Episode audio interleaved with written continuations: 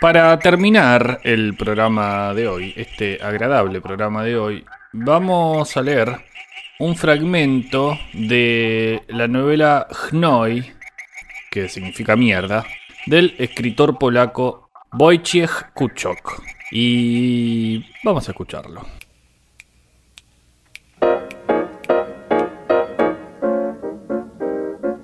Un día me llamó mi madre lloriqueando de manera tan lastimosa que de pena se le enredaron los cables y a cada rato se ligaba la conversación telefónica de otra persona.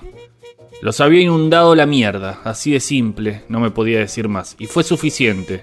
Yo ya estaba con ellos, ya los estaba viendo. Había caído la lluvia del siglo, los caños viejos no aguantaron y reventó la cámara séptica. En los sótanos había medio metro de agua con mierda. Se escondieron en sus guaridas y escuchaban la lluvia irritados porque les tapaba las voces de los personajes favoritos de sus series favoritas, subían el volumen continuamente, pero los comandos del control remoto estaban rotos y los botones no querían reaccionar. Porque a nadie se le ocurrió arreglar nada en esta casa, le decía mi madre al viejo K. Ese día tuvieron que levantar los culos y acercarse al televisor todas las veces necesarias, puteando. Este control remoto de mierda, tantas veces dije que había que llevarlo a arreglar. Tantas veces lo dijiste, podrías haberlo llevado vos. Esta casa de mierda, acá nunca nadie arregló nada a tiempo.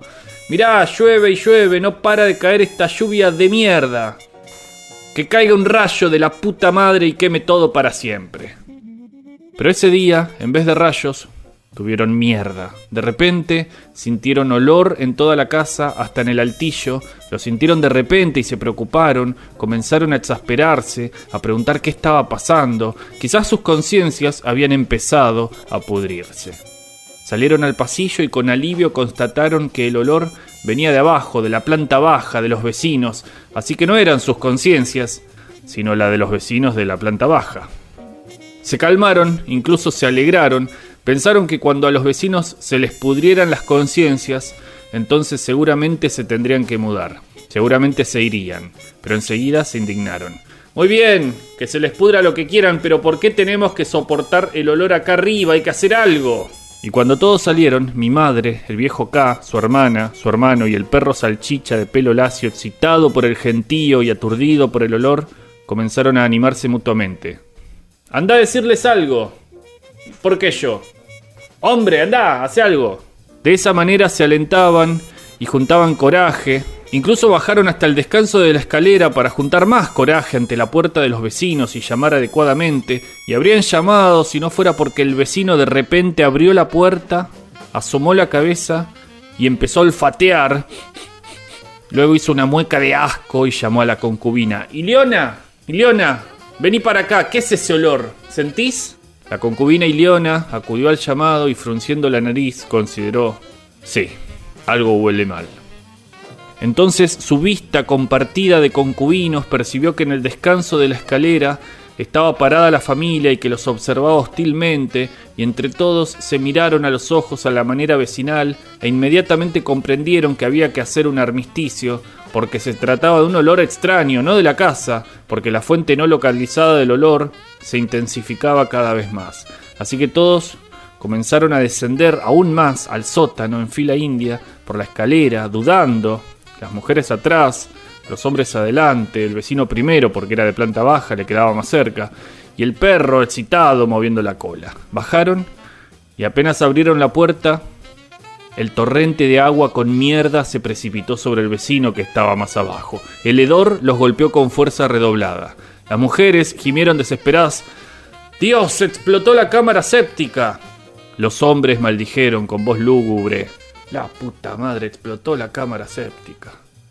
El vecino, derribado por la ola de mierda, con el agua con mierda hasta la cintura, llamó impaciente, Leona, sácame de acá. Y después, cuando todos retrocedieron hasta el descanso de la escalera a una distancia segura del agua con mierda que subía, compartieron sus impresiones. Yo decía que todo esto estaba en ruinas, estos caños, hace mucho tiempo que tendrías que haber llamado. Yo sabía que esto iba a terminar así. Si ya lo decías hace tiempo que podrías haberlo hecho, y ahí llueve, llueve. Pero mientras todos se preguntaban qué hacer, mi Dios, ¿qué vamos a hacer? El nivel de agua con mierda en el sótano crecía a una velocidad de decenas de centímetros por hora, en todo caso, a una velocidad lo suficientemente perceptible. Y antes de que se les ocurriera empezar a sacar lo que se pudiera sacar para salvar las pertenencias flotantes guardadas en el sótano, desde las papas y el carbón hasta las telas del estudio del viejo K, antes de que comenzaran a buscar baldes y crear la cadena solidaria para sacar el agua con mierda hasta desagotarlo, durante toda la noche, antes de que comenzaran a actuar, tuvieron que comprobar lo más importante. Si realmente se habían visto perjudicados en relación con el resto del mundo y si así hubiera sido, hasta qué punto. El hermano del viejo K sugirió, habría que ver si los demás se inundaron también. Para consolarse con que se trataba de una desgracia común, que era una tragedia colectiva, que en los hogares vecinos también tendrían un problema parecido, ya lo tenían. Pero a nadie más le había sucedido nada. Cuando las dos familias que compartían la casa salieron a la calle, ante sus ojos se produjo un milagro. El aguacero y los rayos que reventaban el cielo solamente castigaban su casa. Solo sobre su casa los angelitos daban vuelta a los barriles maliciosamente. Solo sobre esta casa, la más antigua del barrio, construida por los abuelos y bisabuelos, heredada, el agua era tan efervescentemente maliciosa. Dieron algunos pasos hacia la zona de los borrachos, como la llamaba el viejo K, y atravesaron la pared de lluvia, se pararon empapados bajo el cielo seco y amistoso, y mirando su casa y el resto del mundo, no lo podían creer, sacudían las cabezas y se arrancaban los pelos. La hermana del viejo K cayó de rodillas con el castigo divino en los labios y una oración susurrada apresuradamente, como presintiendo que si eso no era ya el definitivo fin de los fines del mundo, al menos era su anuncio, y rezaba, rezaba, autotiernamente se confesaba acelerando las revoluciones, rebobinando la cinta de pecados, como para llegar a tiempo antes del primer trueno. El hermano del viejo K salía y entraba de la lluvia y observaba inquisitivamente, murmurando algo como un veterano de la hidráulica que no paraba de asombrarse ante un defecto desconocido, como si estuviera buscando el lugar donde había fallado la junta. El viejo K después de concluir que el tema se había escapado definitivamente de la razón temporal, empezó a buscarle las ventajas. Bueno, probablemente así sea el fin del mundo. Eso significaría que si sobre nosotros llueve, entonces bajo las otras casas quema. Que los fuegos del infierno alcanzarán enseguida a la chusma, mientras que a nosotros la lluvia nos moja para apagarlos. Mi madre miraba las ventanas de las otras casas por donde la multitud observaba la escena, las jubiladas sobre almohadones acomodados en los alféizares, los muchachotes arrancados del partido, las mujeres de los vagos amamantando, los propios vagos con tiradores sobre los torsos desnudos, todos apretujados, mirando hacia abajo como se mira en un coliseo, como se mira a los cristianos que esperan la muerte, aunque todavía no se sabe cómo morirán. Observaban con satisfacción no disimulada, de vez en cuando señalando con el dedo su cielo y el de los otros, lanzando burlas. ¿Quieren que les prestemos un paraguas? El viejo K, impaciente porque el fuego no llegaba, ordenó, va a hacer calor acá, vamos a casa para no quemarnos, vamos a mirar por las ventanas cómo se fríen estos imbéciles, el que ríe último ríe mejor.